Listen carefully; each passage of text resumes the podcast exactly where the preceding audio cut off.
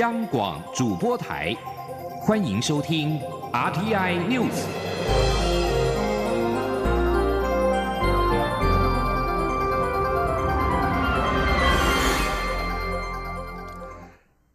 各位好，欢迎收听这节央广主播台提供给您的 RTI News，我是陈子华。中华民国对贸易发展协会在今天表示，全球协会型会议最重要的国际组织——国际会议协会 （ICCA） 在十三号公布了二零一八年全球协会型国际会议统计报告。台湾再度交出了漂亮的成绩单，以全年一百七十三场次创下了新高，名列亚洲第五大会议国，也首次赢过新加坡、印度，全球排名更是一举跃升到第二十三名，也创下最佳纪录。记者杨文军的报道。外贸协会十四号指出，根据 ICCA 公布的全球及亚洲会议排名资料，二零一八年台湾协会型国际会议场次较二零一七年一百四十一场增加三十二场，成长幅度近百分之二十三。亚洲排名也由第七名上升至第五名，首度超越新加坡及印度等会议大国。前四名依序为日本、中国大陆、韩国、泰国。外贸协会秘书长叶明水指出，这次会议除了总场次及亚洲排名表现亮眼外，全台湾举办国际会议城市更由二零一七年的十个城市增加到十三个城市。除了双北、桃园、台中、台南、高雄等，基隆、新竹、南投、嘉义、屏东、宜兰花莲及澎湖等城市，也都举办符合 ICCA 标准的国际会议，显见遍地开花策略奏效，会议能量正逐渐扩散至不同城市。叶明水说：“那今年名次提高很多，也是给台湾一个很好的鼓励。呃，一达到一百七十三场。”是历年来最高的场次，那名次也是国际的名次，也是历年来最好。叶明水也提到，举办国际会议除了有商业洽谈的效益，更将扩散至观光产业。由于参与国际会议的人士多是高端商务客，消费力预估是一般观光客的十一倍，对台湾产业有极大注意。尽管现在的会议场次已经到了高原期，但贸协会持续努力。像是有会议中的会议之称的 ICCA 年会，将于明年移师高雄办理。二零二一年则将迎来最具规模的国际福伦社世界年会，届时可吸引近四万人来台。中央广播电台记者杨文君台北采访报道。立法院朝野党团在今天逐条协商三个版本的同婚专法，虽然因为国民党立委戴世宝坚持全案保留而无法签下协商的结论，不过仍有五条条文朝野获得了初步的共识，建议通过。而民进党立委林代化提出防伪条款，则是建议不纳入采纳。而民进党团已经将同婚专法排为周五立法院会的第一案，到时候将表决处理，而这个礼拜五渴望完成三读。记者郑林的报道。立法院十四日针对行政院版、国民党立委赖世宝版与民进党立委林代化版三版本同婚专法进行协商，因赖世宝上午即表达坚持自己的版本，协商确定无法达成共识，三案都需保留到院会表决。不过，朝野立委在讨论到林代化版第八条关于避免同性假结婚的监督条款时，都有共识不应通过，因此立法院长苏家全才是条文建议不予采纳。朝野随后讨论到行政院。版第十二条关于双方当事人住所，由于林代画版与行政院版文字完全相同，赖世宝版则没有相关条文。苏家全才是建议以正院版通过。之后包括十七条、十八条、第二十一条、第二十五条也都以相同方式处理。我们就建议啊予以通过，大家有没有意见？好，那我们第十二条林代画第十三条，我们就建议通过啊。好，哦。今天最有成就的，这就是这一条了。另外，关于收养与跨国同性婚姻等争议条文，朝野都无法达成共识，因此需留待院会再讨论。对于行政院提案关于宗教自由不受本法施行而受影响，曹立委质疑有歧视或免疑虑，也盼行政部门能审慎思考。民进党团干事长管碧玲在协商后受访表示，虽然各政党在对名称、关系定义等方面意见不同，但对于保障同志权益共识都很高，不会为难同志朋友。今天感觉算是平顺了哈，我们不敢说非常好，因为公司的条文还是还是不多嘛。嗯。但是我们是认为可以感受到我们呃。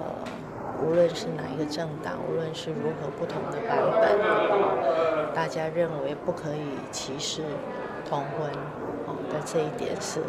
是有共识的。民进党团已将三个版本的同婚专法列为十七日院会第一案，由于今日没有协商结论，预计逐条表决处理。不过因全案仅有近三十条条文，预料当天就能三读通过。央广记者郑玲采访报道。而对同婚专法在今天进行了协商，蔡英文总统在上午受访的时候就表示说，行政院的版本已经是大法官解释和公投结果的最大公约数，他希望大家支持。在总统并且呼吁大家相互体谅、包容不同的意见，展现台湾是一个成熟的公民社会。虽然政府无法参与世界卫生大会，但是场外的台侨团体依旧是积极的奔走。欧洲台湾协会联合会在今天以文化嘉年华为场外活动重点，希望透过软性的台湾小吃、台湾音乐、原民服饰等文化的风景，让国际认识台湾是一个族群融合、文化多元的民主国家。记者肖兆平的报道。为了让国际听见台湾想参与世界卫生大会的声音，欧洲台湾协会联合会近年积极以团体力量投入运动。二零一八年就参加场外 WHO 健走活动，找来三太子神像公仔在广场示威，还有与萧泰然文教基金会合办音乐会，以及协办无国界医疗展等方式，来凸显台湾应参与 WHA 的相关诉求，结果获得不少国际回响。只是去年的健走活动。在中国介入下，使得当地警方要求我方民众必须脱下印有 “Health for All, WHO for Taiwan” T-shirt 插曲。为了避免台湾形象被定型，欧台会今年开放会员参加健走，但把重心放在一系列的文化活动。欧台会副会长郭方军表示，这一系列的文化活动除了有肉粽、擂茶。真奶等道地台湾小吃，以及演奏台湾曲目的音乐会外，还有原民传统服饰的体验区。一方面是希望用文化展现台湾是活泼且族群融合的国家，一方面也凸显我们跟中国不一样。他说：“我们本来就是一个安居乐业的地方，本来就是很呃活泼，然后有各式文化、多元种族融合的地方。”就是台湾不应该在这种国际的嗯处境的弱势的时候，忘记我们原本有多好。那么这一次真的就是广招侨，希望大家出来为台湾表现我们本来就有的活泼的朝气。我们跟中国是不一样的。欧台会会长傅佩芬表示，台湾被不合理对待已经很久了。他们希望台湾能被国际视为一个正常国家，且有意义的参与每一个国际组织。他进一步表示，民间团体会有民间团体的努力方式。欧台会除了透过活动外，也尝试连接各专业领域人士，从制度面、法治面协助台湾参与 WHA。他说：“除了政府的努力以外，民间这边是不是还可以透过其他的组织？”哦，不管是医疗的组织或者是非医疗的组织，我们是不是可以整合更多的资源，大家一起来关心这个议题？哦，那同时是不是也可以从法制面、从它的组织章程方面，去找到一个最有效推动这个方案的一些呃途径？傅佩芬坦言，这条路并不容易。不过，海外的侨胞都希望以后能有个家可以回去，因此尽管离家很远，还是愿意为国家做点事。中央广播电台记者肖兆平采访报道。近期国内外的麻疹疫情严峻，使得了国内的麻疹、腮腺炎以及德国麻疹混合疫苗需求增加，造成了自费疫苗库存所剩无几。为了应应疫苗需求的压力，机关署在今天表示，除了协调厂商进货之外，也调度了五万剂的疫苗来应应，并且优先供给高感染风险族群来接种。记者肖兆平的报道。卫福部疾病管制署十四号说明最新麻疹疫情状况。指目前有三起新确诊麻疹病例，其中一例是上一波在北部某酒馆群聚感染的接触者，另外两例的感染源则有待厘清。机关署表示，今年全国累计共有九十二例。虽然邻近国家的麻疹疫情相当严峻，国内也有新增个案，但不至于会出现大规模的流行疫情。由于麻疹疫情严峻，使得自费疫苗供给量出现压力。为此，机关署寄出疫苗调控措施，除了试出五万剂公费疫苗外，也协调疫苗厂商开始进货。机关署急性传染病组组长杨静慧表示，在七月新疫苗到货以前，五万剂的公费疫苗将会优先提供给高风险民众自费接种。他说，会调度五万剂的公费麻疫苗，那分批释出到那个三十家的旅游医学门诊跟一部分的那个诊所，提供那个有。一九八一年以后出生的高传染传播风险的族群来施打。机关署副署长庄仁祥表示，机关署正严密注意麻疹接触者的健康情况，希望五月相关疫情就能逐渐降温。他说，国内总共有九十二例的一个呃病例，六十二例是呃本土病例，那三十例是境外一路的病例啊。那上周事实上并没有新增的境外一路个案。那我目前还在追一千六百二十五人啊，总共要追到五月二十八号为止。那所以呃，整个疫情，因为全球的疫情大概呃三月是高峰了，那我们通常每一年都是四月是高峰哦，所以我们希望。当然是预期，希望五月呃，希望能够呃有逐渐下来的迹象。庄仁祥进一步解释，由于麻疹约有两周的潜伏期，根据目前监控的群聚个案来说，很多个案都超过监控期，只剩下零星感染的个案。如果境外移入个案也逐渐变少，这就代表国内麻疹疫情有趋缓迹象。中央广播电台记者肖兆平采访报道。在外电消息方面，《纽约时报》在十三号报道指出，美国代理国防部长夏纳汉在向川普政府呈报更新计划，希望未来派遣高达十二万部队到中东地区，以因应伊朗可能攻击美军或者是加速发展核武。有时引述不具名政府官员的说法表指出，夏纳汉在九号和总统川普的高阶国安幕僚会议当中提报了这项计划。而数项计划的细目已经出炉，最高级别的选项就是部署十二万军队，这至少必须耗时数周或者是数个月才能够完成。而白宫和国防部均暂未就纽时的报道作出回应。伊朗和联合国五个常任理事国以及德国等六强在二零一五年达成核子协议，川普在去年宣布美国退出，并且逐渐对伊朗实施严厉的制裁，造成了伊朗和美国紧张关系加剧。而法新社报道指出，欧洲十三号呼吁美国不要就伊朗核协议升温紧张气氛，而英国严正警告波斯湾面临意外爆发冲突的危险。同时，英国外相亨特表示，波斯湾已经是全球最不稳定的区域，这将是朝错误的方向迈出的一大步。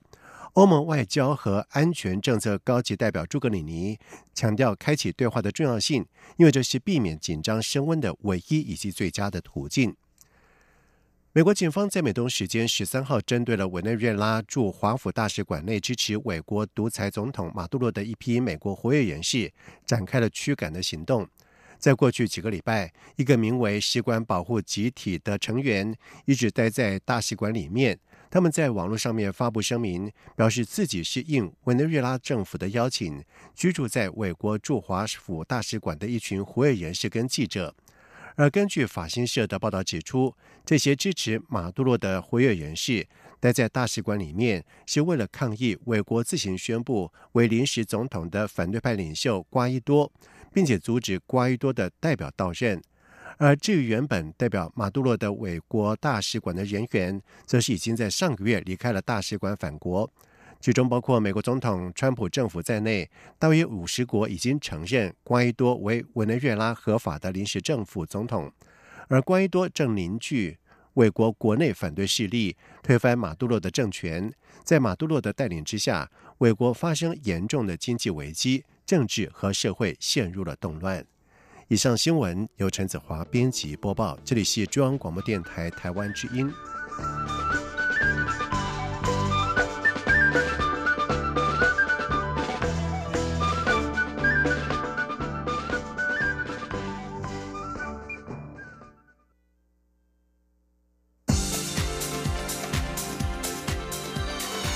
这里是中央广播电台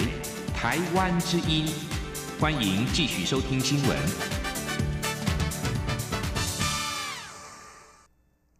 现在是晚上的时间十九点十五分，欢迎继续收听新闻。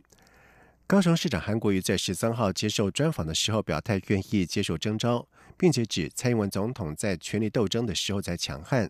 而蔡总统在今天上午对此表示，他听不懂权力斗争是什么，但他在必要的时候会站起来，坚定表达台湾的立场，捍卫台湾的民主自由以及权力斗争没有关系。他并且表示，韩国瑜现在最重要的是是在议会答询的时候能够充分回答议员的问题。记者欧阳梦平的报道。高雄市长韩国瑜十三号接受专访时，明确表态愿意接受国民党征召，且选上后会在高雄办公。他并表示，在拼经济时看不到蔡英文总统的强悍，在权力斗争时却显而易见。蔡总统十四号上午出席活动后，被问到对于韩国瑜这番言论的看法，蔡总统表示，国民党内部初选是家务事，他不便评论。但是韩国瑜当选市长才差不多五个月，现在最重要的是，应该是在议会能够回答议员的问题。总统说。我也可以理解韩国瑜市长的挑战蛮高的哦，因为在他前面的两位市长，不论是谢长廷市长还是陈菊市长，都做得很好，所以这个门槛是确实是蛮高的哦。那呃，他这样子担任市长五个月以来，我们也不知道他五月十像碰到什么样的困难。不过感觉上他现在呃最重要的事情，可能还是在议会答询的时候能够。充分的回答这些议员的问题。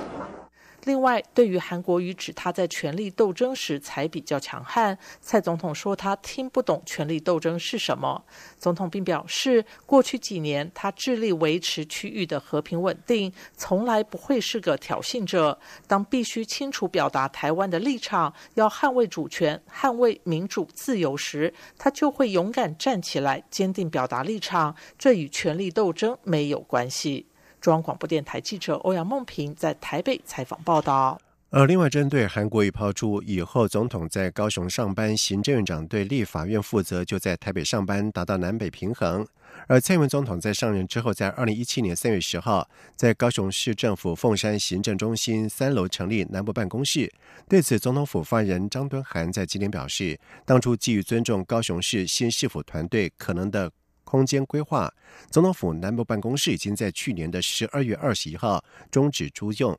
而针对韩国瑜表示，他如果当选总统，将在高雄办公。那么对此，行政院长苏贞昌也在今天表示，总统和行政院长之所以有能力，是因为带领整个团队。他认为韩国瑜的这番话是外行。而对韩国瑜在昨天接受媒体专访的时候表示，他愿意接受党的征召，选上总统，也会在高雄上班，引发了批评跟质疑。韩国瑜在今天是进一步的表示，这并非迁都，只是观念上的转变。他并且表示，在明天国民党中常会通过总统提名特别办法之后，他会有所表述，一样是被动的。记者刘品希的报道。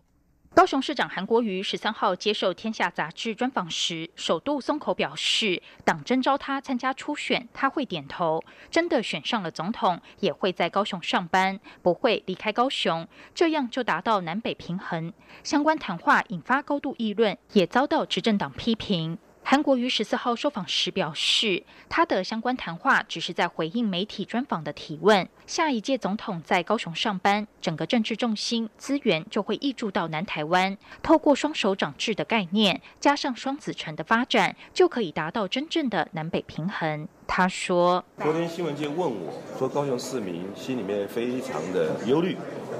甚至无法接受市长跑了。我就接着这个话告诉新闻界说。”其实高雄市民这个忧虑是多余的。假设是我韩国瑜，假设我选上总统，我在高雄上班，没有离开高雄。假设是别人当总统，也愿意来高雄上班，那这样双手掌制、南北平衡的目标就不是口号而已，它是真正的行动。行政院前院长赖清德指，总统在高雄上班是假议题，因为明年总统大选，韩国瑜不可能赢过他。对此，韩国瑜说，这只是总统上班地点的转换，并非迁都，迁都姿势体大。未来行政院长在台北上班，总统在高雄上班，这不是很好的安排吗？这只是观念上的转变，政治人物应该要重新思考。媒体询问何时起心动念，愿意接受党的征召，韩国瑜表示，等国民党中常会十五号下午通过提名办法之后，他会有他的表述。他还是一样是被动的，因为他是高雄市长，必须倾听高雄市民的声音。至于怎么看红海董事长郭台铭主张初选民调纳入手机样本，韩国瑜说尊重党中央所通过的提名办法，等办法通过之后再讨论。此外，韩国瑜十三号接受专访时指出，在拼经济时看不到蔡英文总统的强悍，在权力斗争时却显而易见。蔡总统十四号受访时回应，韩国瑜现在最重要的事是在议会答询时能够充分回答议员的问题。对此，韩国瑜说，建议蔡总统观看他在议会完整的答询，不要看剪接版，就会知道他每一次答询都非常认真。他也质疑蔡总统至今仍未回复他“三不主义”究竟是什么。蔡总统不要中华民国，不接受九二共识，不愿意台湾独立。请问要带领两千三百万台湾民众何去何从？央广记者刘聘熙的采访报道。而国民党中常会将在明天预计通过总统提名特别办法作业要点以及作业时程。国民党组发会主委李哲华在今天表示，根据草案的规划，将在六月上旬公布初选者的名单，而之后将举办初选同志座谈会，在六月中旬到七月上旬办理国政愿景电视发表会，在七月上旬到中旬办理民调，在七月十七号将人选提报到中常会，在七月二十八号全代会正式的通过。至于在民调的执行上，全民调不纳入到手机样本，将由参选人挑选五家民调公司，针对住宅电话抽样，做出三千份以上的样本数。另外，李哲华也表示，目前规划在北中南举办三场的国政愿景电视发表会，以电视直播的方式在热门的时段播出，希望让所有参选人的治国理念以及对各项政策的意见都能够在选民面前忠实的呈现。在外电消息方面，针对华府在上个礼拜宣布以违反国际制裁为由扣押一艘北韩的货轮，北韩当局在今天要求返还货轮。并且称美方行动为非法抢劫行径。法新社报道指出，美国司法部在十号表示，北韩的一艘散装货轮一年前在印尼被以违反国际制裁为由扣留，随后这艘的船已经归美方持有。北韩托运公司多年来利用伪装的船只、挂上假旗帜以及关闭追踪发射器等方式来规避制裁，在公海上是大玩猫捉老鼠的游戏。而这次则是美国首度以违反制裁为由扣押了北韩的货船。北韩发外交部发言人在今天谴责美方的行为，表示此举公然违反了领导人金正恩和美国总统川普在去年六月新加坡峰会签署的协议精神。北韩因为发展核武核飞弹计划，正面临联合国安理会多项协议的制裁。在今年二月，川金两人在越南河内的第二场峰会解除了部分制裁措施，便是北韩的重要要求。但是峰会最后以无协议告终。在美方宣布扣押货轮的同时，平壤当局在上个礼拜又试射了短程飞弹，使得紧张情势再度的升高。第十三天的二零一九年联合国佛诞大典。魏赛杰在今天在越南北部的河南省三柱市落幕，并且发表了河南宣言，推进实施联合国青年目标，强调佛教对全球社会可持续发展等方面的重要作用。而今年联合国。卫赛节是以佛教对全球领导的态度，以及对可持续社会的共同责任为主题。由越南佛教协会从十二号开始到今天，在红河三角洲的河南省三柱市举行，共有一千六百五十名来自于各国的代表与会，包括多项的研讨会等活动。卫赛节闭幕式上在今天上午举行，发表了河南宣言，内容共有九条。包括了宣扬世界和平和可持续性的社会讯息，推进社充分实施联合国千年目标，以及教育和第四次工业革命等方面的承诺跟作用。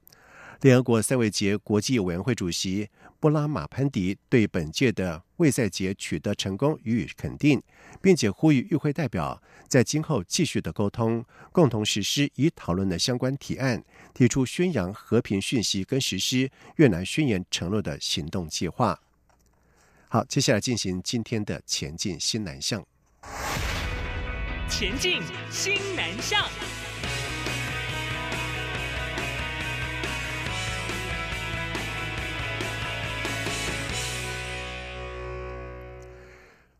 美中贸易战逐渐的升温，美方公布第三波对中国三千亿美元商品科税清单，其中包含了有笔电、手机在内。有学者在今天就表示，一旦实施，将冲击在中金银的相关台商，甚至台湾电子零组件出口到中国也会受到影响。不过，也会使得电子资通讯产业加速的回流投资台湾。而经济部也表示，厂商压力变大。需要赶紧思考是否回流或者是移转基地。经济部会持续了解需求，尽可能给予协助。记者谢佳欣的报道。美中贸易协商局势急转直下，继美国宣布调高对中国两千亿美元规模商品课税税率至百分之二十五后，中方也对原先课税的六百亿美元商品再调高至同样税率回击。而美方在公布下一波规模三千亿美元商品的课税清单，共三千八百零五项，包含农畜产品、衣物、家居商品、手机、笔电等消费品，但不包括药品、精选医疗产品、稀土材料与关键矿物等品项。台经院景气预测中心主任孙明德十四号指出，美方清单规模低于原先喊的三千两百五十亿美元，主要是考量部分产品无法找到替代来源。而此次课税清单包含台湾最关心的手机、电脑，规模约有八百亿美元，恐将冲击在中经营的相关台厂，甚至台湾对中国电子零组件的出口也会有影响。不过，这也是厂商回流、扩大投资台湾的契机。他说：“一年大概我们要出口一千亿美金的电子零组件到中国大陆去，那这部分如果被课到关税的话，那接下来台湾的电子业出口也会受到间接的影响。所以，可能继我们之前看到的网工自行车以后，那电子自通讯厂商也有可能有在台湾扩大投资的打算。”孙明德也提到。美中贸易战战不休，对台湾也不见得是坏事。虽然短期出口、金融市场表现不会那么好，但是台商回流意愿持续增强，也有望带来类似一九八零年代半导体大量投资的经济效益，效果可望持续十到二十年。经济部官员则指出，美方要到一个月宽限期满，才会针对三千亿课税清单召开公听会，需密切观察。而面对贸易冲突持续拉高，厂商势必得更积极思考如何分散风险，将基地移转到新南向或回来台湾。前者可能是劳力密集或土地需求太大的产业，后者则可能是高附加价值、劳工及土地需求不那么多的产业类型。另一名官员也强调，经济部会与相关厂商对话，掌握需求，尽可能给予协助。至于土地方面，也有持续在做盘点，以应应未来台商回流扩厂需求。中央广播电台记者谢嘉欣采访报道。多名的立法委员在日前到新竹市跟桃园市进行了考察座谈会，了解新住民发展基金会执行跟成效。一名发布新闻稿表示。立法院内政委员会到新竹市、台湾市进行新住民发展基金执行成效考察座谈会，包括多名的立委，以及还有内政部政务次长陈宗彦以及移民署副署长梁国辉共同参与。而新住民发展基金是长期补助各地方政府办理新住民家庭服务中心的业务，以整合连结社区的服务资源。而新竹市新住民家庭服务中心系“爱的新南向”之名推动新住民行动书箱活动，透过装载大约两百五十册各国书籍的行动书箱，进行六个社区的巡回。